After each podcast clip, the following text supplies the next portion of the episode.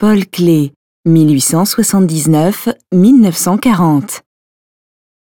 La maison à la flèche, 1922.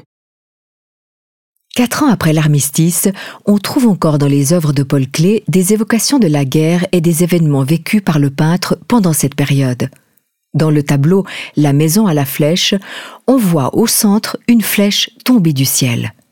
Cette flèche fait référence aux fléchettes d'acier à ailettes qui dégringolaient par caisse entière des avions au début de la Première Guerre mondiale. Si elles ne permettaient pas réellement de viser une cible précise, ces flèches lancées depuis une altitude de 1500 mètres étaient néanmoins en mesure de transpercer les corps des civils ou les casques des soldats. Par la seule évocation de cette arme dans le titre et la représentation exacte du projectile dans le tableau, Paul Klee fait ressurgir la Première Guerre mondiale dans la pensée de l'observateur. L'image en elle-même n'a rien d'une scène de guerre.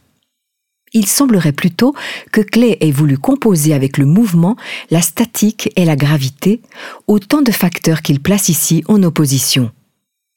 L'imposant bâtiment constitué de parcelles colorées flotte étrangement dans l'espace comme en apesanteur conférant ainsi à la flèche filigrane pointée vers le bas une lourdeur soudaine. Non seulement la flèche semble fixer la maison sur la toile et l'empêcher de s'envoler, mais elle la tire aussi littéralement vers le bas.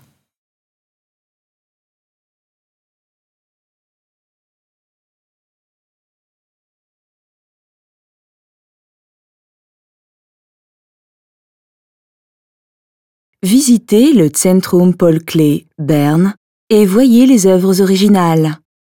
Et téléchargez l'application gratuite Museum Bern dans le App Store.